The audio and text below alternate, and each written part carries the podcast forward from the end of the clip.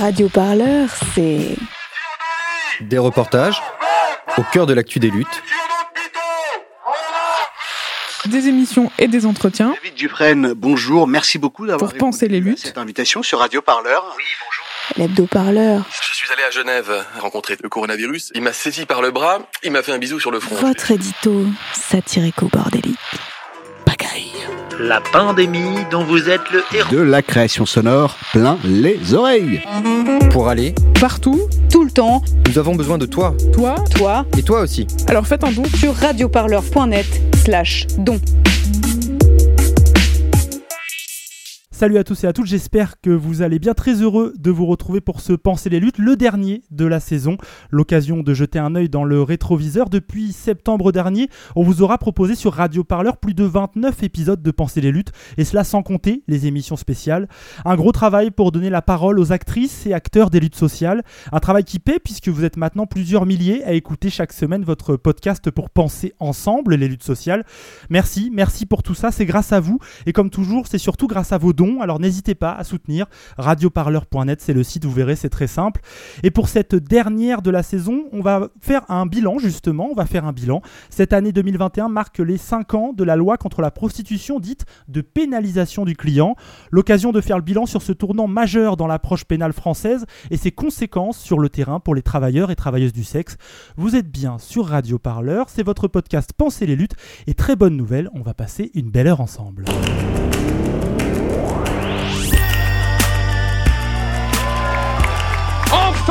Quelque chose se passe Pensez les luttes. Pensez les luttes, Quelque chose, mais quoi? Votre podcast hebdomadaire sur Radio Parleur. Il faut arrêter de parler en notre nom. Parce qu'on est assez grand pour parler, on est assez grand pour prendre la parole. On en a ras-le-bol d'entendre des phrases de merde. Une émission pour penser ensemble les mouvements sociaux. Peu importe ta couleur, peu importe ton appartenance sexuelle, peu importe qui tu es, peu importe ce que tu manges, ce combat t'appartient.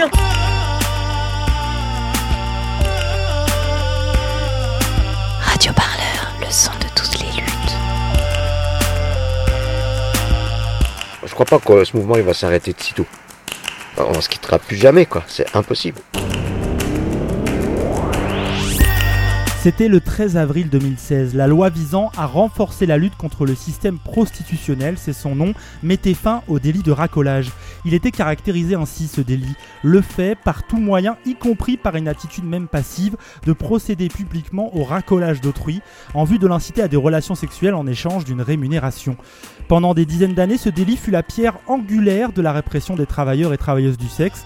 Depuis cette loi, les prostituées sont considérées comme des victimes qu'il faut protéger et les clients sont des délinquants qu'il faut punir. Ils risquent d'être condamnés à une amende pouvant aller jusqu'à 1500 voire 3750 euros en cas de récidive. Alors 5 ans après, les associations sont toujours très, très divisées sur le sujet de cette loi. D'un côté, les partisans d'une politique abolitionniste veulent mettre fin définitivement au système prostitutionnel, mais d'autres associations dénoncent un objectif irréaliste et demandent une légalisation de la prostitution avec un cadre juridique précis pour encadrer le travail du sexe. Aujourd'hui, dans Penser les luttes, on ne vous propose pas de refaire ce débat entre abolition et encadrement, mais bien de faire un point, un point concret sur la situation des TDS, les travailleurs et travailleuses du sexe en France. Avec nos invités, on va essayer de comprendre ce qu'a changé cette loi sur le terrain. Est-ce qu'elle a permis ou pas aux TDS d'être un peu mieux reconnus, un peu mieux protégés On va voir ça. Quelle a été aussi la réaction des réseaux de proxénétisme face à cette nouvelle donne? Enfin, comme toujours, on ouvrira aussi le débat sur les luttes à venir, celles qu'il faut mener pour améliorer les conditions de vie, la réalité quotidienne de ces personnes qui, par choix ou par contrainte, pratiquent régulièrement la prostitution. Nous voilà donc réunis cet après-midi pour la lecture définitive de la proposition de loi visant à la lutte contre le système prostitutionnel et à accompagner les personnes prostituées. Cela fait longtemps que nous nous battons dans cette maison pour aboutir. Parce que contrairement à ce que certains vont essayer de défendre aujourd'hui encore, ce n'est pas une loi dogmatique, ce n'est pas une loi moralisatrice, c'est une loi pragmatique qui prend à bras le corps les réalités de la prostitution sous toutes ses formes et apporte des réponses concrètes aux victimes. Et avec cette loi, notre société choisit qu'il n'y a pas d'un côté les personnes prostituées et de l'autre le reste de la population. Cette loi touche à tous les codes parce que cela est nécessaire au Code de l'action sociale et des familles pour inscrire dans le droit que l'État assure la protection et l'assistance à toutes les victimes de la prostitution, qu'un parcours de sortie de la prostitution est proposé à toute personne victime. Cette loi supprime le délit de racolage Elle dépénalise les personnes prostituées. Elle inscrit que commettre des violences, y compris les viols et les agressions sexuelles sur une personne qui se livre à la prostitution, est une circonstance aggravante. Nous voulons ainsi inverser la vision que la société porte aujourd'hui sur les violences faites aux personnes prostituées. Nous nous battons pour que plus une personne prostituée ne se fasse rironner lorsqu'elle voudra porter plainte pour viol. Enfin, j'ai entendu récemment une phrase d'Albert Einstein. Le monde est dangereux à vivre, non pas tant à cause de ceux qui font le mal, mais à cause de ceux qui regardent et laissent faire. Mes chers collègues, cet après-midi, je vous invite à décider ensemble qu'on ne laissera plus faire. Je vous remercie. Allez, prenez le programme. On vient d'entendre Maude Olivier, députée socialiste entre 2012 et 2017. Elle était la rapporteuse de cette loi dite de lutte contre le système prostitutionnel. Elle s'exprime ici à la tribune de l'Assemblée nationale. C'était le 6 avril 2016.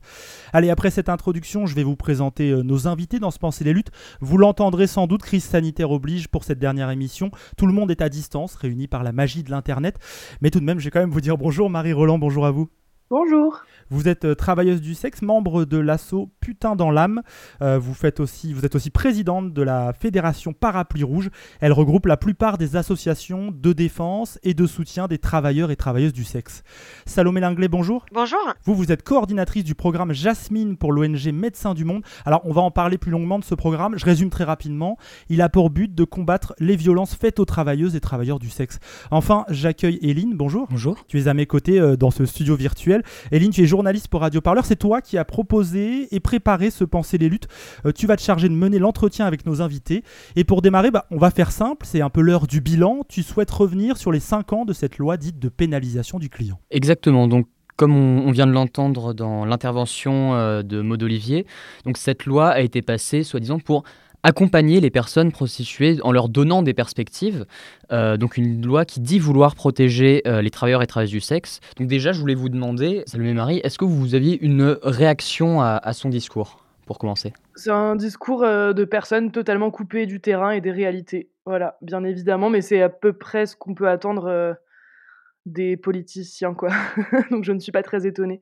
Mais voilà, tout dans le jargon est très infantilisant, très très victimisant et en fait euh, nous fait passer pour des espèces de personnes qui n'avons pas la possibilité de nous exprimer en notre propre nom. Enfin, en tout cas, ça se sent que c'est quelqu'un qui a sûrement pas rencontré des putes et qui en tout cas ne les a pas écoutées. Salomé Linguet sur ces, sur ces mots de Maud Olivier qui datent de 2016, hein, je le rappelle. Euh, que dire? Déjà peut-être rappeler en fait que euh, euh, que à l'époque en fait avant que la loi en fait de pénalisation des clients de 2016 soit ne soit entérinée, les associations en fait communautaires ainsi que Médecins du Monde et d'autres ONG qui qui ont une, approche également non abolitionniste en fait de, la prostitution avaient déjà en fait alerté sur les effets néfastes de cette loi. Donc effectivement là, voilà, Maud Olivier dans, dans un nous délivre en fait un très beau discours.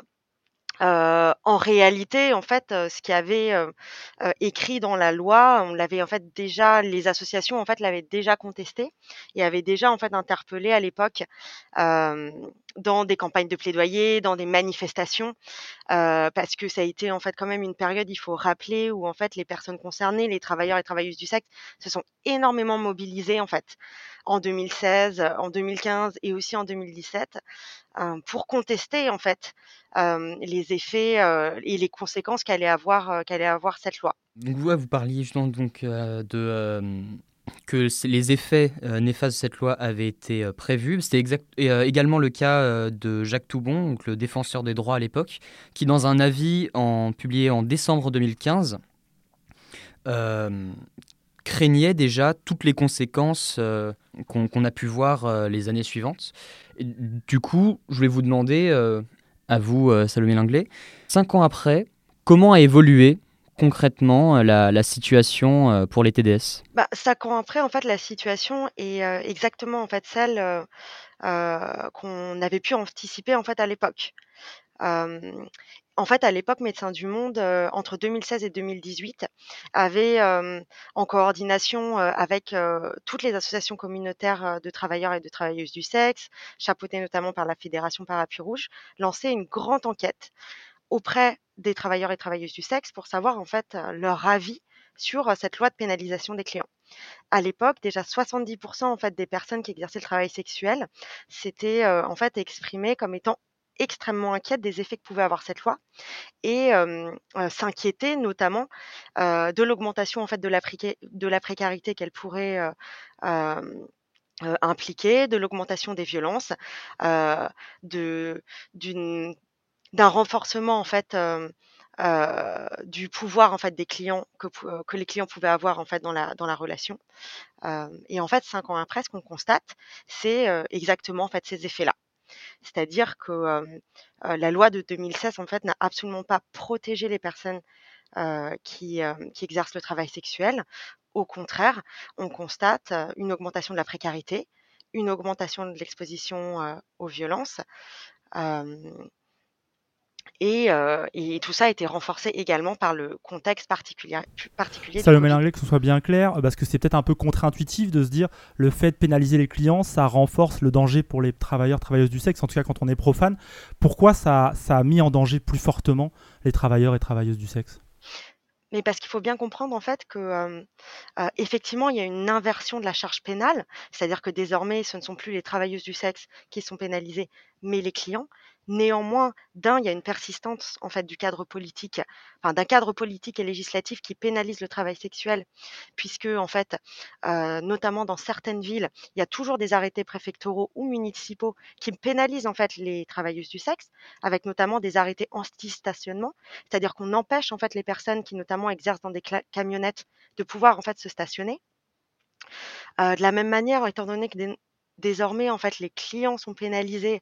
il y a une pression quand même importante de la part de la police auprès des travailleurs et travailleuses du sexe pour dénoncer leurs clients ou tout simplement, en fait, venir les, embêter en fait sur leur lieu de travail, puisqu'ils vont être en fait potentiellement à la recherche en fait des clients.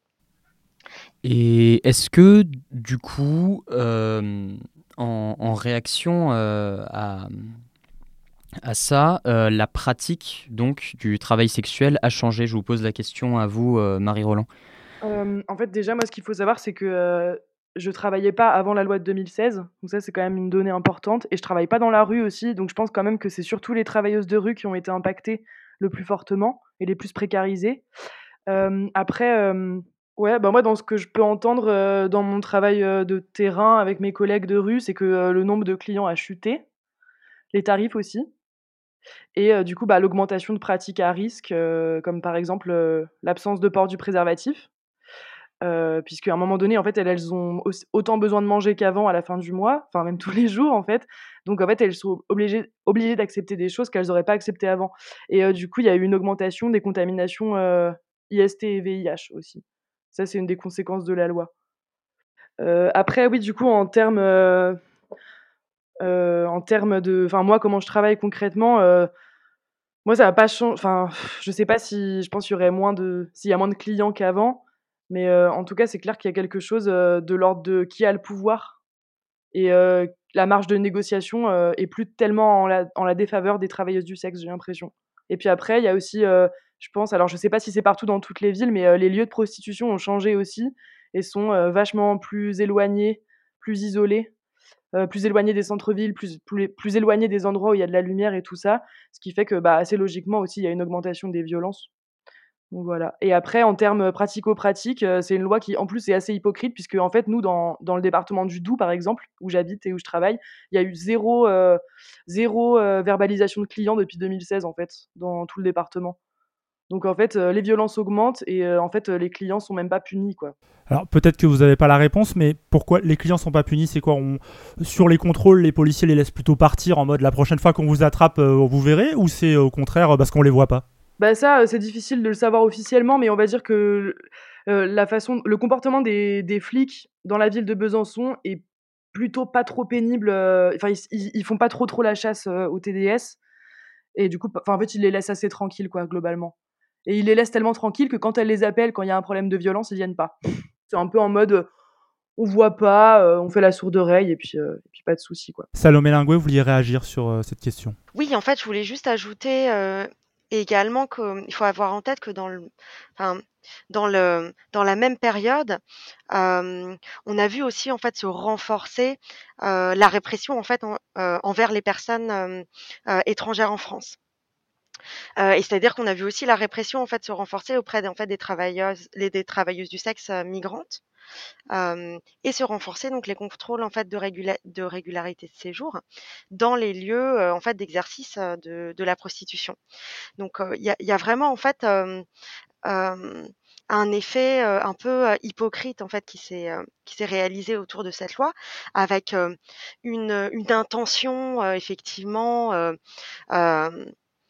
euh, on va dire, euh, voilà, protectrice euh, dans les discours qui a été donné, qui ont été donnés en fait autour autour de la loi, alors que en réalité, dans la pratique, c'est pas du tout en fait ce qu'on a ce qu'on a constaté et qu'en plus en fait les travailleuses et travailleurs du sexe alertaient en fait déjà à l'époque sur les effets néfastes que qu'aurait en fait cette loi. Vous, parliez donc de, de répression. Euh, inefficace contre les, euh, les clients, mais est-ce que euh, au moins dans ces, dans ces objectifs annoncés, la loi a été efficace en termes de répression des réseaux ou de, la question du trafic Ou pas du tout? Pas du tout. D'après ce que j'ai compris en échangeant avec tous les autres militants des assos communautaires, c'est que en fait, les réseaux de proxénétisme en fait, juste ne sont plus tellement dans les rues, mais plutôt en appartement, ce qui isole encore plus les personnes qui travaillent. Euh, et par exemple, euh, avant, quand les filles des réseaux se trouvaient dans la rue, elles étaient quand même accessibles euh, par les assos communautaires qui font des maraudes ou éventuellement aussi par les clients qui parfois les accompagnaient bah, dans les démarches pour s'en sortir, quoi. Et là, il y a même plus cette possibilité-là, quoi. Parce qu'en fait, du coup, les assos n'ont juste, enfin, il me semble, hein, j'espère que je me trompe pas quand je dis ça, mais les assos n'ont même plus de, de, prise en fait sur sur les personnes qui sont victimes de ces trucs-là. Parce qu'en en fait, les trucs de proxénétisme, ils sont quand même pas débiles, quoi. c'est juste qu'en fait, ils vont s'adapter aux trucs des lois et du coup réussir. Donc, je pense vraiment pas que ça ait lutté, même si c'était un, des grands trucs de la loi de lutte contre le proxénétisme et tout ça. Bon, après, on peut se questionner aussi sur c'est quoi, qu'est-ce qui est considéré comme proxénétisme aussi, puisque ça, c'est encore une grande, un grand débat, ouais.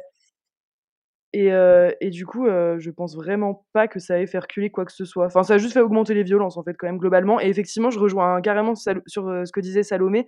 Pour moi, cette loi-là, c'était quand même vraiment implicitement une, une, loi de chasse aux migrants. Mais cette loi était aussi, à moins que vous vouliez rebondir, Salomé, je ne sais pas. Ok. Du coup, cette loi était quand même aussi censée euh, accompagner les travailleurs et travailleuses du sexe euh, avec donc euh, tout un avance de mesures d'accompagnement. Du coup, je voulais vous demander, justement, Salomé Linglet, quelles mesures d'accompagnement ont été mises en place suite à cette loi ou Est-ce qu'elles ont été mises en place et si oui, lesquelles, avec quelles conditions d'accès? Alors effectivement, il y avait tout un, euh, volet social en fait, heu, qui accompagnait, heu, la pénalisation des clients. Donc c'est-à-dire que la pénalisation, c'était, le volet répressif en fait de la loi, qui devait être en fait, être accompagné par un volet, dit social, d'accompagnement des personnes, dites, prostituées, qu'on a appelé le parcours de sortie de la prostitution. Nous déjà en fait euh, voilà enfin de, de, base que Médecins du Monde et les associations communautaires en fait critiquent c'est en fait la manière d'aborder euh, euh, la question de la prostitution euh, de cette loi qui est en fait de forcément se dire que en fait toutes les personnes souhaitent sortir de la prostitution. Ce qui n'est pas en fait enfin, ce qui est une réalité en fait très réductrice de des réalités multiples du travail sexuel et de comment en fait les personnes l'exercent. Ensuite, la réalité du parcours de, sortie de la prostitution, c'est que en l'état, il ne permet pas aux personnes qui voudraient réellement en sortir de le faire, puisque ce dispositif, en, fait, il est inadapté, car déjà, il ne permet pas des conditions de vie dignes et une réelle réorientation professionnelle, euh, puisque il s'agit en fait d'une aide financière autour de 300 euros par mois alors que bon, le seuil de pauvreté est fixé, il me semble, autour de euh, euh, 1000 euros en fait aujourd'hui. À cela s'ajoute le fait qu'il n'y a pas systématiquement d'hébergement en fait qui sont proposés à ces personnes. donc c'est-à-dire que on... Et en plus, en fait, faut avoir en tête que ce parcours de sortie, en fait, il est conditionné à l'arrêt de l'activité du travail sexuel. C'est-à-dire que vous ne pouvez entrer dans ce parcours de sortie, vous ne pouvez toucher les 200 euros par mois que si en fait vous vous engagez à arrêter un peu du jour au lendemain l'activité du travail sexuel. Donc c'est-à-dire qu'on demande à des personnes pour qui souvent le travail sexuel est la seule source de revenus et qui comptent aussi sur cette source de revenus aussi pour faire vivre souvent bah, de la famille au pays. Enfin voilà. Donc on leur demande du jour au lendemain d'arrêter en fait cette source de revenus pour 300 euros par mois et souvent sans hébergement. C'est pas très, c'est pas très encourageant effectivement. Je précise en plus que c'était une des promesses de la loi de, de portée par Maud Olivier de créer des systèmes d'hébergement beaucoup plus conséquents et apparemment ça a été insuffisant ça a été voilà complètement insuffisant. Euh, par ailleurs, euh, voilà, j'ai pas les chiffres exacts du nombre de parcours de sortie qui ont été mis en place les cinq dernières années, mais euh, en fait, il me semble que en fait, il y a en décembre dernier, il y a un rapport en fait d'évaluation interministérielle de la loi en fait de pénalisation des clients qui est sorti et le nombre en fait effectif de parcours de, sortie de la, prostitution qui ont été réalisés en cinq ans est vraiment risible au regard en plus des budgets qui avaient été fixés. Non, mais je crois, euh, peut-être je me gourre, mais il me semble avoir lu 500, sur, 500 euh, depuis 2016 à peu près, c'est ça? On, vérifierait ça. En tout cas, le, ce rapport présenté au Sénat pointait clairement des, financements insuffisants. C'était l'un des principaux euh, enseignements de ce rapport. Au-delà de ça, mais même ces financements, en fait, ont même pas été réellement, enfin, ont été aussi sous-utilisés. Donc, c'est ça aussi ça veut dire quoi sous-utiliser? Les, ambiguïtés. Bah, C'est-à-dire qu'en fait, le parcours de sortie de la prostitution en fait, euh, est peu intéressant de manière globale pour les personnes parce qu'il ne propose que 300 euros, parce qu'en plus, euh, en fait, il est adossé à un titre de séjour qui est totalement instable, qui est six mois renouvelable. Ah, du coup, peu de personnes s'y engagent, c'est ça? Donc en fait, peu de personnes s'y engagent parce que ça n'a absolument en fait aucun intérêt pour elles. Parce qu'encore une fois, cette loi, elle a été pensée de manière, comme le disait Marie, totalement déconnectée euh, de la réalité en fait de vie des personnes. Eh ben, on va en parler justement de cette réalité de vie. Euh, on va continuer à avancer dans cette émission. Euh, on vient de faire un bilan complet de cette loi. On a compris qu'elle ne vous avait clairement pas satisfait sur ces cinq dernières années. on vous propose maintenant bah, de revenir au présent, à maintenant. C'est quoi la vie quotidienne d'une ou d'un travailleur du sexe aujourd'hui? Et avant d'en parler, on va faire un tour devant l'Assemblée nationale. C'était le 13 avril dernier et le jour pile des 5 ans de la loi. Et un rassemblement était organisé pour bah, typiquement critiquer cette loi. Estamos aquí para luchar. Il y a augmentation de violence et euh, notamment ceux qui sont les travailleurs du sexe euh, les plus discriminés, les plus marginalisés, comme ceux qui sont les migrantes et les femmes trans migrantes, et ceux qui travaillent dans la rue, comme Vanessa Campos et Jessica Samiento, qui ont perdu la vie, qui ont été assassinés parce que la loi de la pénalisation des clients a entravé la condition de travail et de vie des travailleurs du sexe, notamment ceux les plus euh, précarisés. Les conséquences, euh, cinq ans après l'adoption de cette loi, sont extrêmement euh, violentes. On est en colère contre vous, le gouvernement français. Ça fait 20 ans que ça ne marche rien et que ça précarise la vie des putes, des travailleurs du sexe. Les responsables politiques refusent de regarder en face le nombre inquiétant de violences à l'encontre des TDS en France. Quand ce sont des TDS, les violences sont méprisées, silenciées, invisibilisées. Vous savez quoi? On a sollicité euh, Marlène Schiappa, quand était encore en charge du dossier euh, lors du premier confinement, avec 50 députés. On lui a dit, vous voulez bien débloquer 500 000 euros qui ne sont pas utilisés? Pour nous, les putes, on crève. Et on nous a répondu, c'est compliqué. Et la rééducation forcée des putes, on la refuse. On n'a jamais demandé une loi pour sortir de la prostitution. On veut abroger cette loi et remplacer ça par la décriminalisation du travail du sexe, c'est-à-dire que tous les travails du sexe seront euh, voilà, encadrés par la loi, par les droits communs. Parce que nous refuserons toujours que l'État nous dicte ce que nous devons être pour mieux assouvir sa volonté de dominer et de mépriser celles et ceux qui ne correspondent pas à l'image qu'il voudrait faire de son histoire nationale, que nous ne pouvons penser un féminisme sans les putes.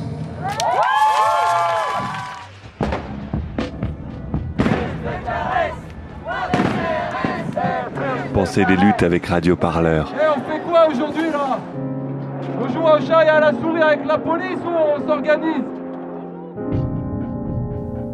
Voilà, on vient d'entendre différentes interventions extraites d'un reportage de XY Media. Au passage, un XY, c'est un média transféministe réalisé par des personnes trans. Il vient de se lancer, n'hésitez donc pas à aller y jeter un œil. On vous en parle plus longuement sur radioparleur.net dans la catégorie Autre regard.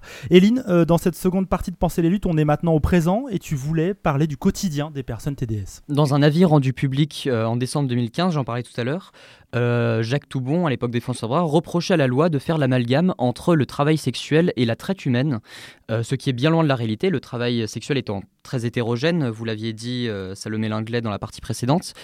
Et c'est aussi ce que montrent différents rapports de l'inspection générale des affaires sociales, notamment en 2012 et 2019. Du coup, je voulais vous demander, peut-être pour commencer, Marie Roland, c'est quoi aujourd'hui, enfin quelle forme aujourd'hui prend le TDS bah, déjà, je voudrais juste dire un truc par rapport à cette, ce truc qui est toujours dit en mode, on fait la différence entre travail du sexe et traite humaine. en fait, c'est pas aussi binaire que ça dans la réalité, quoi. Parce qu'il y a pas d'un côté, Zaya, qui touche, 5 000 € par minute et de l'autre côté, une pute roumaine, qui a un Mac qui la tape quand elle part, quand elle, rentre chez elle le soir et qu'elle a pas fait assez d'argent. En fait, il y a plutôt un continuum et on va dire des facteurs d'exposition, à l'exploitation. Ce qui peut être le cas, par exemple, pour les personnes migrantes, évidemment, quoi. Du coup, je sais pas pour moi, parce qu'il y a aussi, en fait, plein de situations intermédiaires où il y a des personnes qui ont des proxénètes, mais qui décident d'avoir un proxénète. Ça, c'est je sais pas si tu es d'accord avec ça, Salomé, Ouais, ouais, tout à fait. Nous, après, ce qu'on constate, au sein de Médecins du Monde avec différents programmes qui en plus interviennent de manière différente auprès de publics assez différents. C'est en fait une hétérogénéité bien sûr en fait du profil des personnes, des réalités de travail des personnes. Donc voilà, je, je, te rejoins complètement Marie sur sur voilà sur cette sur cette sur cette analyse. Il n'y a pas un profil type en fait du travailleur sexuel ou de la travailleuse sexuelle. Il n'y a pas un profil type de la personne victime d'exploitation.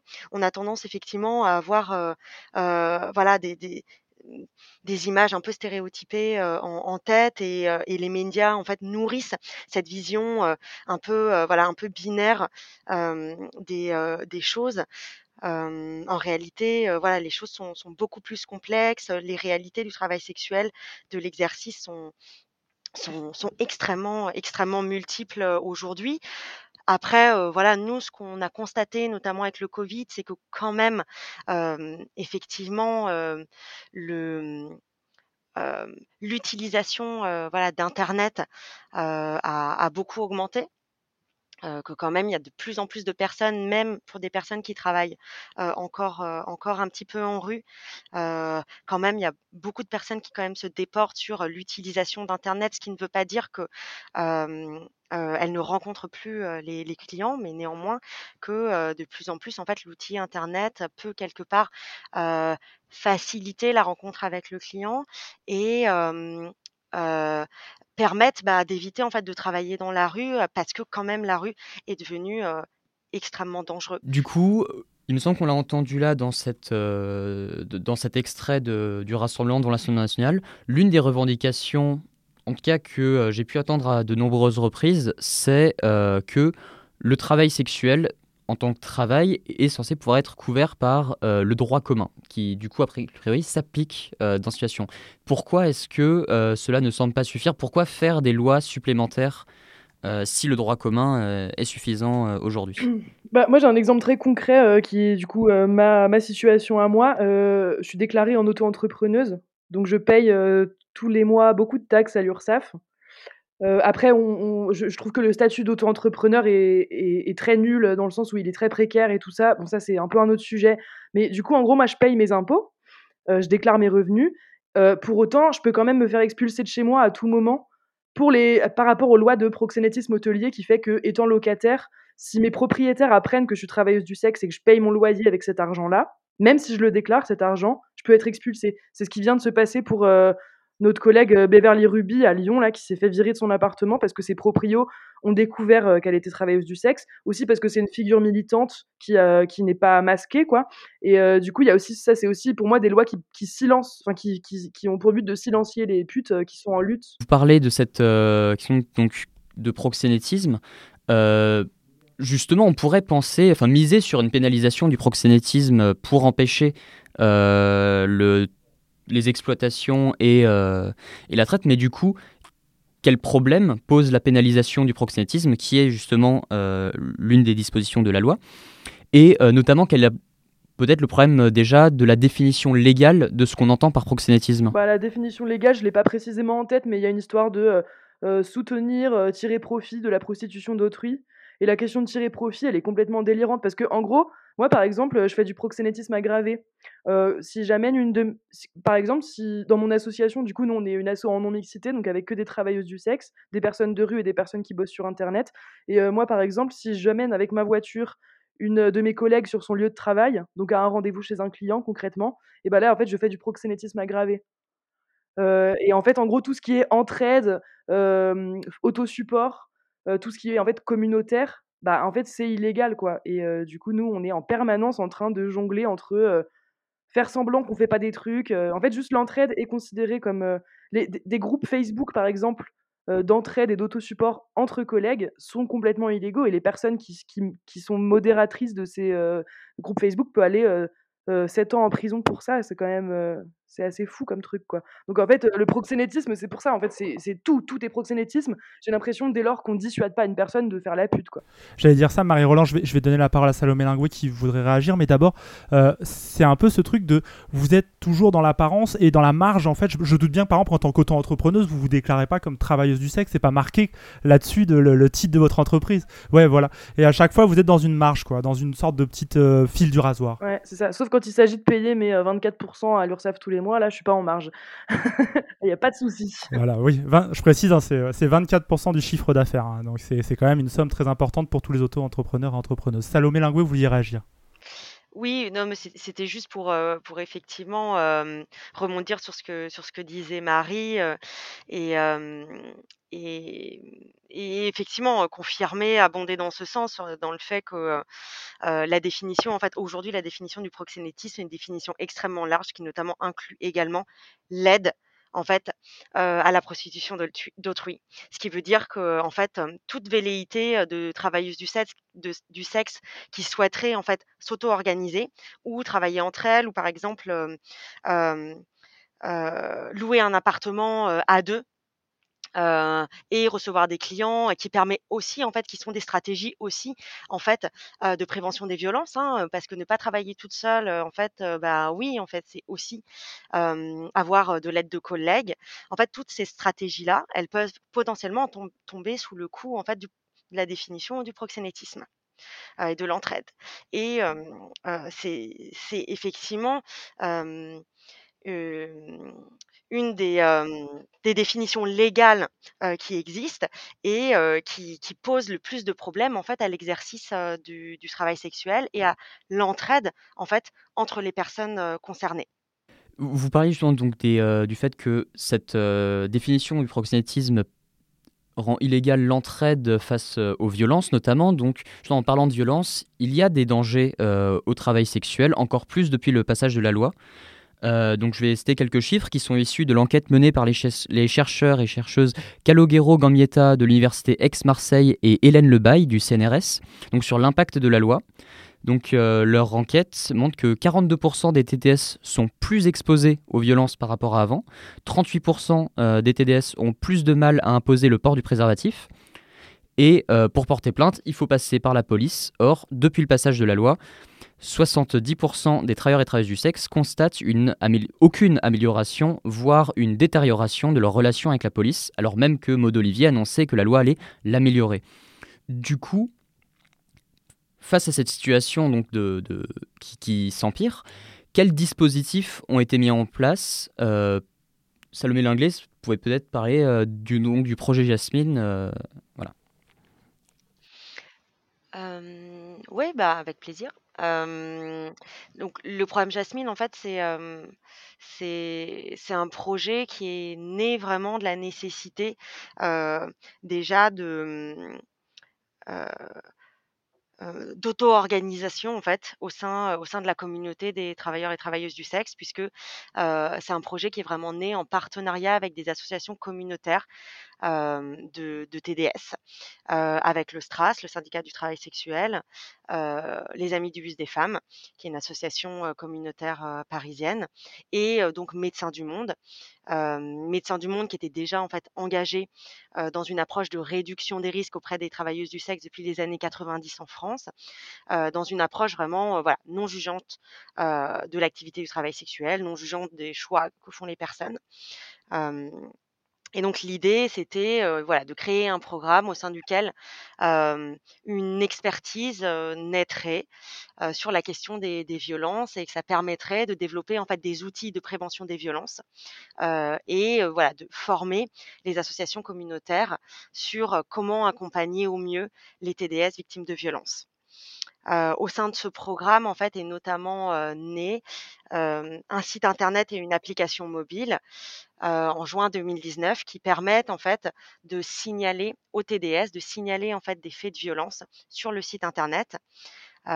et ainsi en fait de partager les informations sur des personnes potentiellement dangereuses, donc de potentiels agresseurs et donc de les éviter. En fait, voilà, ce qu'il faut retenir, c'est que c'est vraiment un projet qui a été qui a été créé en lien avec la communauté des travailleurs et travailleuses du sexe. Et c'est un outil vraiment, voilà, qui est qui est dédié à la communauté et qui permet vraiment, en fait, aux, personnes de se prémunir des violences, en ayant un maximum en fait d'informations sur des clients qui peuvent, peuvent être potentiellement des agresseurs et ainsi de les éviter. Je confirme, en tant que pute, on est très, très fan de ce site. Vraiment, c'est un truc, qu'on essaye de parce que évidemment, en fait, bah, par exemple, dans la ville de Besançon, on commence à avoir pas mal écrémé, les clients qui posent problème. Parce qu'on est pas mal à l'utiliser et justement, en fait, nous, on lutte contre l'isolement des personnes, donc en fait, on fait des maraudes de rue et on fait aussi des maraudes numériques avec l'asso et en fait, dès qu'on rentre en contact avec une nouvelle personne, une nouvelle collègue, on lui parle direct du projet Jasmine pour, bah, parce qu'en fait, ça rend service à tout le monde, quoi. Et moi, je sais que j'ai évité, plusieurs fois, enfin, ça m'est arrivé ouais, au moins dix fois dans mon travail, d'avoir rendez-vous avec quelqu'un, de vérifier quand même si, le type a pas été signalé dans la plateforme.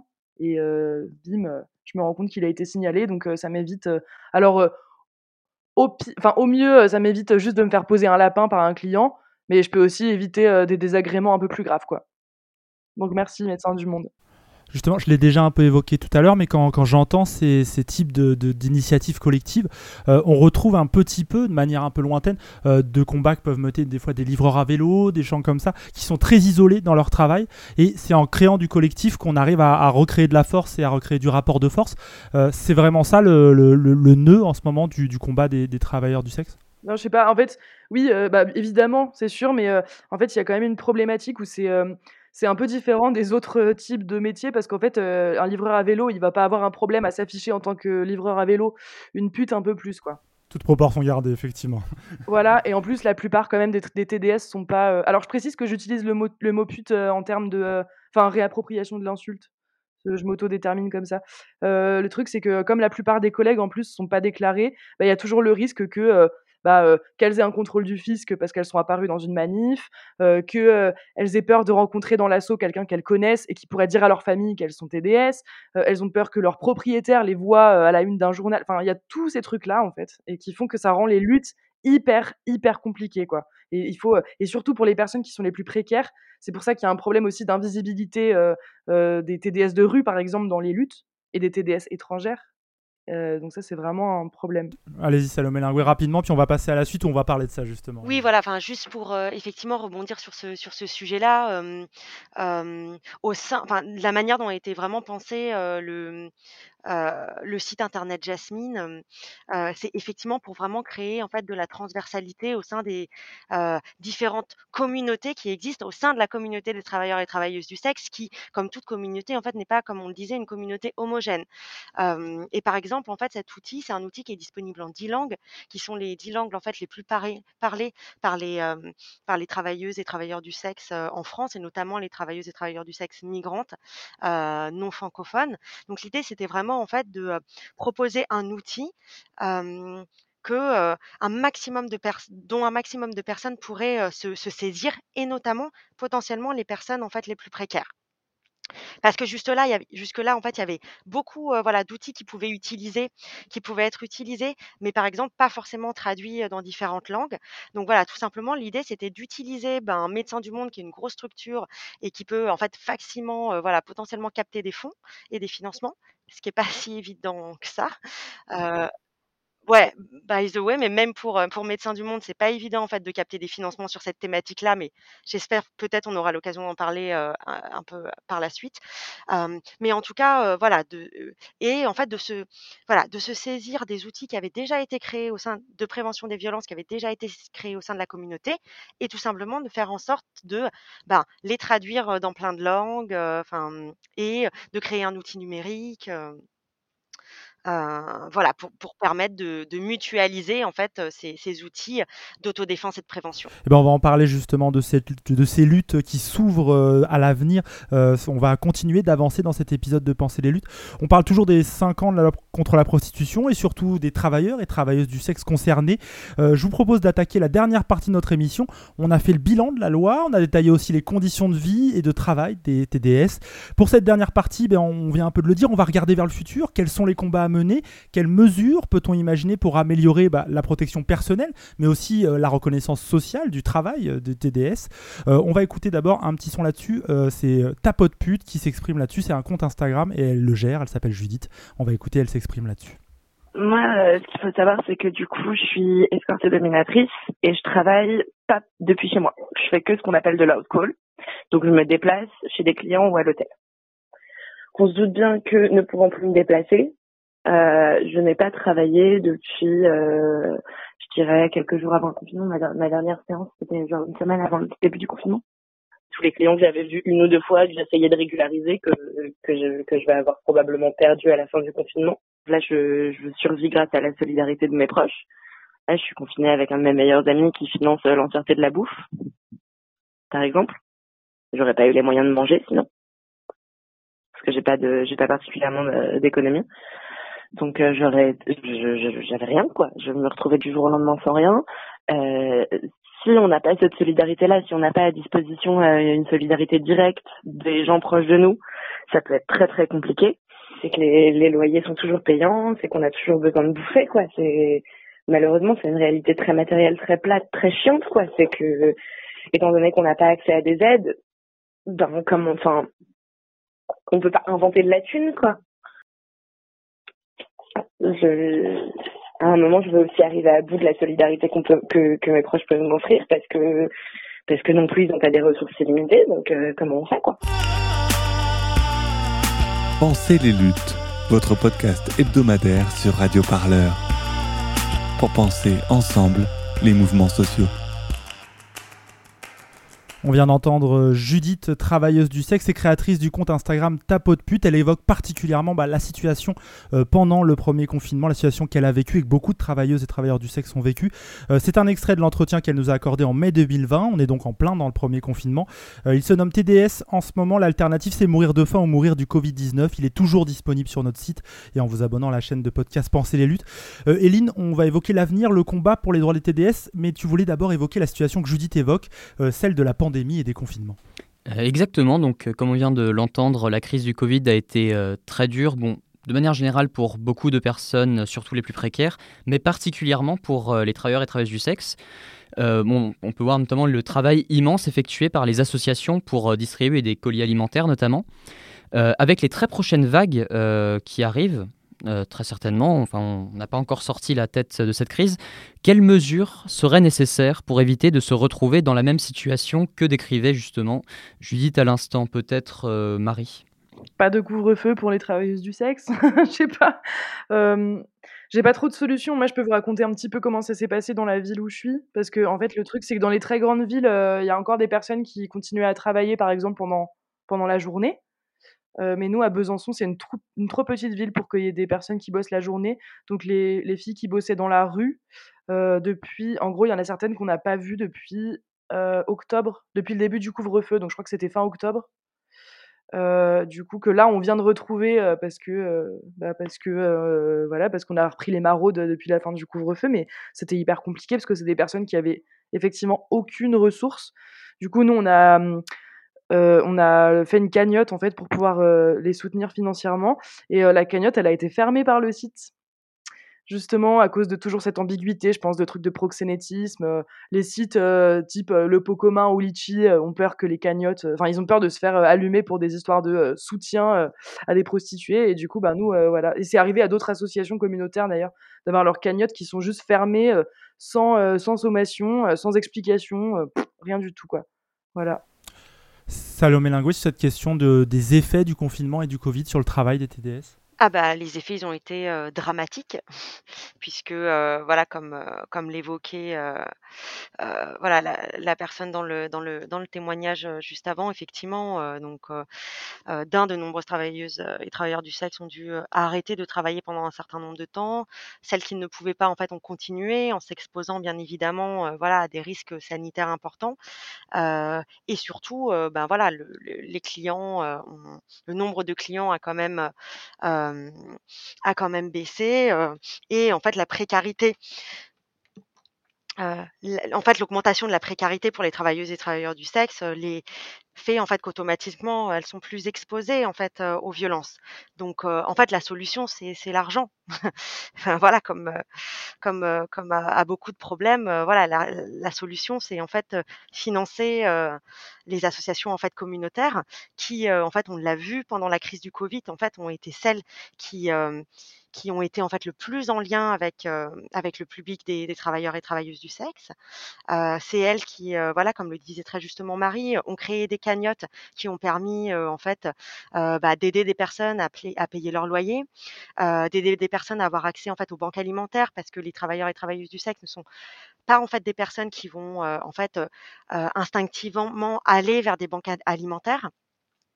Donc il faut absolument en fait renforcer les financements des associations communautaires. justement, vous l'évoquiez tout à l'heure, même pour une association comme la vôtre, comme Médecins du Monde, ONG mondialement connue, c'est difficile de trouver de l'argent sur ce sujet. Pourquoi?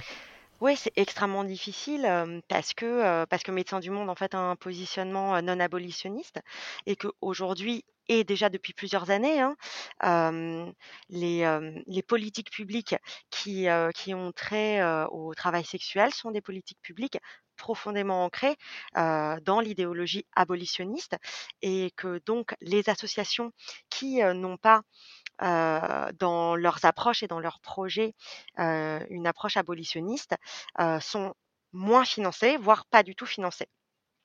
et nous, par exemple, sur le programme Jasmine, on a une approche qui est à la fois celle de la lutte contre les violences dans une approche profondément non abolitionniste du travail sexuel. et donc, voilà, un des ministères vers lesquels on devrait se tourner pour avoir des financements, qui est le ministère de l'égalité femmes-hommes, a une approche profondément abolitionniste et donc refuse en fait de financer un projet sur les sur les violences et de fait un projet qui est profondément ancré en lien avec des associations communautaires qui sont considérés par voilà certains ministères comme des lobbies proxénètes. en fait, on, en est quand même toujours à ce stade-là, à considérer en fait que des associations qui font un travail fondamental de, terrain et qui ont permis en fait la survie de milliers en fait de personnes pendant la crise du Covid sont considérées comme des lobbies proxénètes. Enfin, en fait, c'est très grave. Mmh. Alors même que voilà, c'est des associations communautaires qui, ont distribué des chèques services, distribuent en fait, du matériel de réduction des risques de base, donc voilà des préservatifs, ou mènent des actions, comme, comme celle du programme Jasmine, qui permettent en fait tout simplement de, prévenir en fait de violences très, très graves. On va passer à la suite. en décembre 2019, il y a 261 requêtes, qui ont été déposées par des travailleurs et travailleuses du sexe auprès euh, de la euh, Cour européenne des droits de l'homme. Donc celle-ci a communiqué, le 12 avril dernier sa décision d'examiner ces requêtes. Du coup, peut-être bah, Salomé, quelles sont les grandes lignes de ces requêtes? Alors, les grandes lignes, de ces requêtes, c'est, en fait, tout simplement les grandes lignes du du plaidoyer de Médecins du Monde, et du plaidoyer global, des associations communautaires, des, des travailleuses et travailleurs du sexe, qui est, en fait, de, d'expliquer à la cour que la loi de pénalisation des clients, en fait, elle a un impact négatif sur les droits humains des, personnes qui exercent le, le travail sexuel, parce que en fait, elle a engendré une augmentation de la précarité, parce qu'elle a engendré une augmentation de l'exposition des violences, et que du coup, en fait, cette loi, elle contrevient de manière globale à plusieurs articles de la Convention européenne des droits de l'homme qu'a signé la France et que par ce fait, la France s'engage à protéger en fait les citoyens français de toute entrave à certains droits fondamentaux. donc nous, voilà, on soutient les 261 personnes qui ont envoyé des requêtes devant la Cour européenne des droits de l'homme et on espère en fait tout simplement que la Cour européenne des droits de l'homme va reconnaître qu'effectivement, par le biais de ces politiques publiques abolitionnistes, la France en fait viole un certain nombre en fait droits fondamentaux des travailleurs et travailleuses du sexe et que par conséquent il faut en fait tout simplement abroger la pénalisation des clients et décriminaliser de manière globale le travail sexuel en France. Et euh, quel changement espérez-vous suite euh, à ces requêtes si elles aboutissent Peut-être euh, Marie Roland ben, Pour moi, une des choses prioritaires, ce serait vraiment la, la fin des lois sur le proxénétisme là, qui nous empêchent de nous protéger, de nous unir, d'être plus fortes. On le fait quand même, mais quand même à nos risques et périls. Quoi. Même si, après, c'est sûr qu'encore une fois, il y a quand même euh, dans le, du coup dans le système euh, raciste de l'État, euh, évidemment les personnes qui sont les plus exposées à la répression, ça reste les migrantes. Voilà. Du coup, est-ce qu'il y a aussi des systèmes qui marchent à l'étranger? Donc là, on a beaucoup parlé de la France. Donc est-ce qu'il y a des systèmes qui marchent à l'étranger sur lesquels nous pourrions prendre exemple pour l'avenir? Je ne vais pas tenter en fait, voilà, effectivement de d'expliquer en fait de manière globale, Médecins du Monde effectivement ne prend pas position non plus pour disons des modèles juridiques. globalement, nous, enfin voilà, c'est ce qui est ce qu'on porte, c'est ce que porte aussi l'ensemble en fait des personnes concernées, des associations communautaires, c'est en fait la dépénalisation en fait de leur activité, la décriminalisation en fait totale du travail sexuel, ce qui veut dire tout simplement en fait d'abroger la pénalisation des clients, d'abroger en fait les lois répressives du travail sexuel et notamment de repenser en fait la qualification pénale du, délit de proxénétisme, de permettre en fait aux personnes sans papier ben, d'avoir en fait des droits de séjour facilités sur le territoire français et de garantir en fait de manière globale un accès inconditionnel aux droits et à la santé pour les personnes travailleuses et travailleurs du sexe. ce qui ne veut pas forcément dire en fait de proposer un modèle d'encadrement spécifique. voilà, nous ce qu'on propose en fait c'est tout simplement que les personnes qui exercent le travail sexuel, ben voilà, elles aient des droits comme tout le monde. Ouais, c'est clair. Il y a un truc, qui est quand même enfin, c'est le travail du sexe, c'est quand même l'intersection, la plus, enfin, claire, je trouve, de, des problématiques d'oppression, classe, race et genre, quoi. Parce qu'en fait, du coup, ça va pas sans les un changement au niveau des politiques, migratoires et puis aussi, la façon dont, les personnes, trans ou non binaires, sont, discriminées dans le monde du travail conventionnel et Juste, euh, je voulais juste dire un petit truc par rapport à ça. Au début de l'émission, vous avez parlé encore du truc de euh, prostitution, que ça soit par choix ou par contrainte. Encore une fois, la question du choix et de la contrainte euh, dans un monde capitaliste qui discrimine en fait globalement les femmes. Alors, les femmes trans, les femmes migrantes. Enfin, c'est pour ça en fait, ça n'a pas vraiment de sens de dire ça, de parler de ça, et ça me paraît être un petit peu maladroit. Et du coup, ouais, c'est euh, moins binaire que choix ou contrainte. Voilà. Parce que, en fait, euh, moi, je peux dire que j'ai choisi mon travail, mais en même temps, euh, si je pouvais choisir de ne pas travailler, j'aurais choisi de ne pas travailler, quoi. Comme, je pense, énormément de personnes. voilà.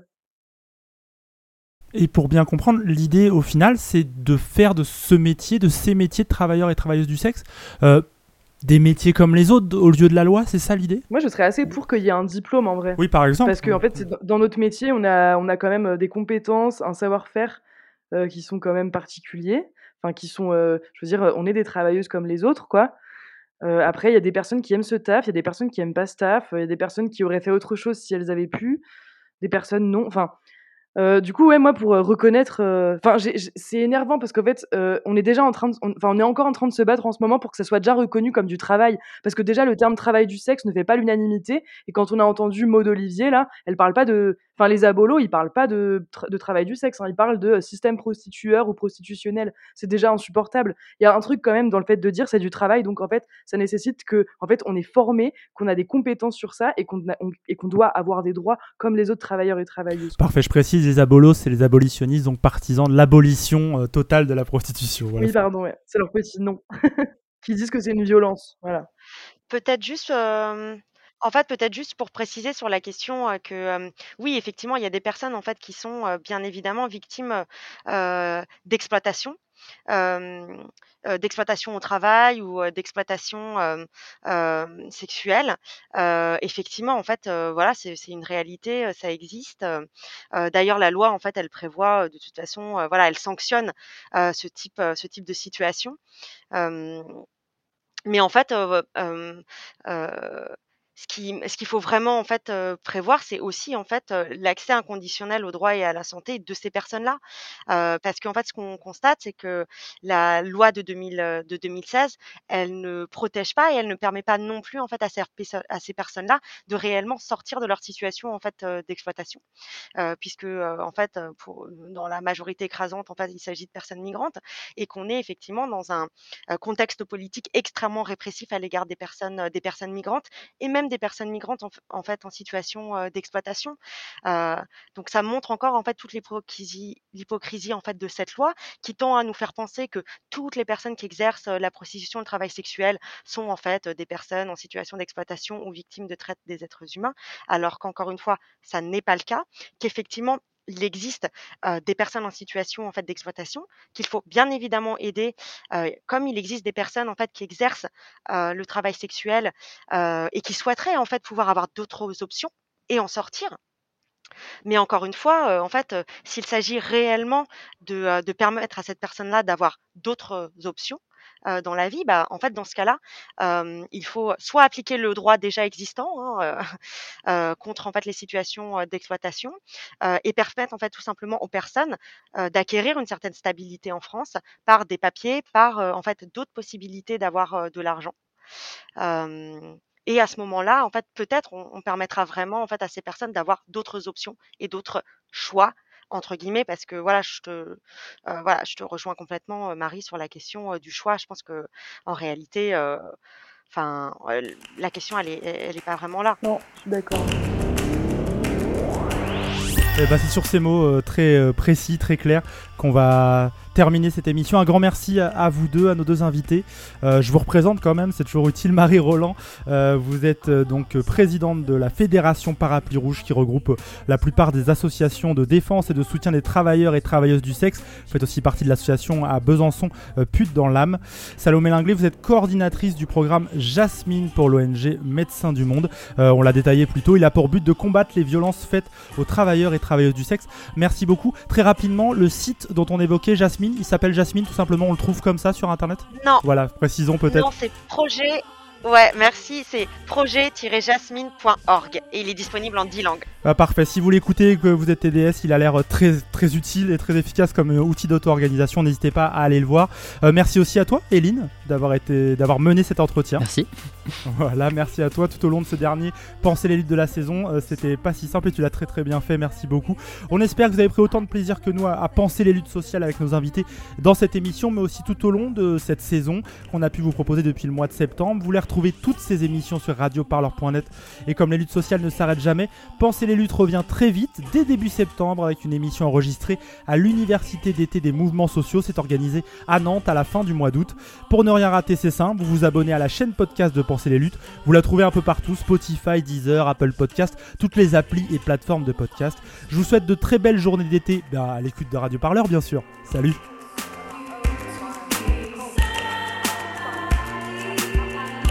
Radio Parleur, le son de toutes les luttes. Écoutez-nous sur radioparleur.net.